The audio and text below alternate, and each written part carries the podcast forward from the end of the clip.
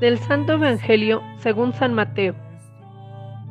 En aquel tiempo, los once discípulos se fueron a Galilea y subieron al monte en el que Jesús los había citado.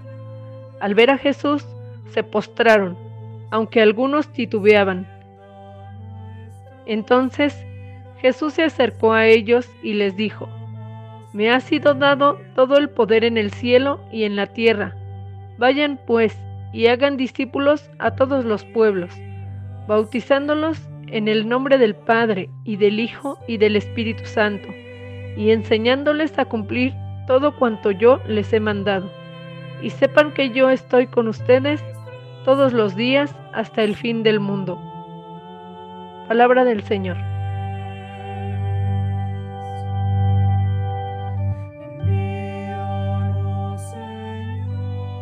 Hoy estamos celebrando la fiesta de la Santísima Trinidad. ¿Cuántas veces hemos rezado Gloria al Padre, al Hijo y al Espíritu Santo? ¿Qué significa dar gloria a Dios? San Ignacio en sus ejercicios espirituales nos dice, hemos sido creados para dar gloria a Dios. Por eso la fe de la Iglesia ha quedado expresada en nuestro credo y se nos invita a amar esa formulación de la fe tanto en la Sagrada Escritura como en la tradición. Por eso hoy escuchamos en el Evangelio de San Mateo cuál es la misión de la Iglesia, misión que nos invita a formar discípulos que encuentran a hombres y mujeres que constatando la enseñanza de Jesús que transforma su existencia, comparten esta experiencia con ellos.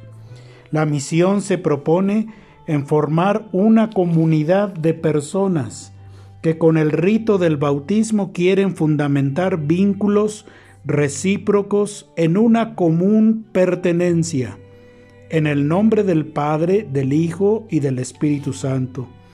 En la primera lectura del libro del Deuteronomio, Yahvé se revela como el único Dios verdadero, insertado en la historia de un pueblo, y de todo el mundo, y Él habla a su pueblo con signos y prodigios en su favor. Es el Dios que trasciende y guía la historia de este pueblo a la salvación por medio del Espíritu Santo. Por otro lado, en la segunda lectura, San Pablo invita a los romanos a que se dejen guiar por el Espíritu de Dios, y esto se logra haciendo el bien y viviendo sus mandamientos. Con estas lecturas de esta liturgia dominical podemos preguntarnos quién es Dios, cuál es la esencia de Dios. Nuestra fe nos da una respuesta que no agota el misterio de Dios, porque nuestros sentidos no pueden abarcar la totalidad de este misterio, pero sí podemos adentrarnos al corazón de este misterio divino. Comenzamos diciendo que Dios no es solo energía, que Dios no es solitario, que Dios no es soledad, que Dios más bien es comunión de personas, Padre, Hijo y Espíritu Santo. Dios es comunión y participación de estas tres personas divinas. Podemos decir, para entenderlo mejor, que Dios es una familia. San Agustín nos dice que Dios es el amante, el amado y el amor, el Padre, el Hijo y el Espíritu Santo y no solo para ser simples espectadores de este misterio, sino que estamos llamados a dejarnos envolver por su vida divina. Quien guarda mi palabra, dice San Juan en el capítulo 14, versículo 23, dice, vendremos a Él y haremos morada en Él.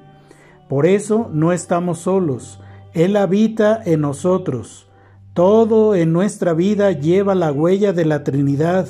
Somos imagen y semejanza de Dios, llamados a hacer comunión con nuestros hermanos en la iglesia y llamados a participar de su vida divina en nuestros ambientes.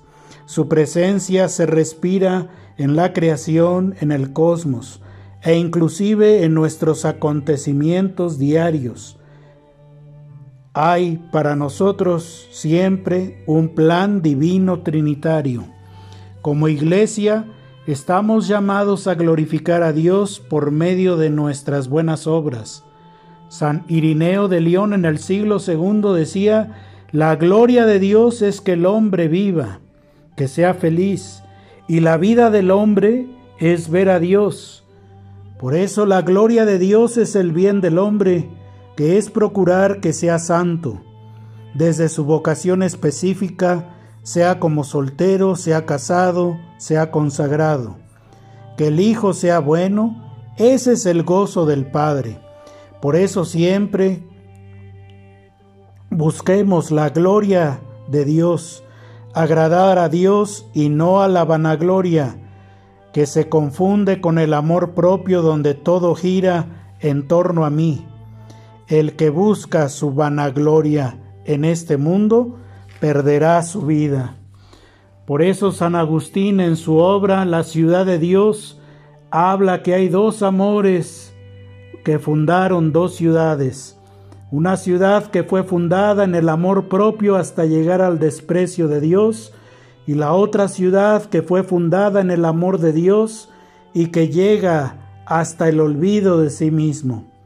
Optemos siempre en poner nuestro fundamento en la roca trinitaria, que con ese cimiento daremos siempre señales de amor verdadero, amor comunitario, hacia los más necesitados, pero no solos, sino participando siempre como iglesia, viva y activa, donde el misterio de la Trinidad nos mueve a una verdadera comunión hasta ser una familia, hasta dar la vida por los demás como lo hizo el Hijo, donde se glorifique a Dios, no como islas separados, sino siempre en comunión con los hermanos. Por eso hoy pidamos a María, quien ha sido y es obra de la Santísima Trinidad. Por eso la Iglesia la reconoce como la hija de Dios Padre, la madre de Dios Hijo y la esposa de Dios Espíritu Santo. Ella nos invita y nos introduce avanzar en nuestra relación con el misterio trinitario. Feliz domingo para todos.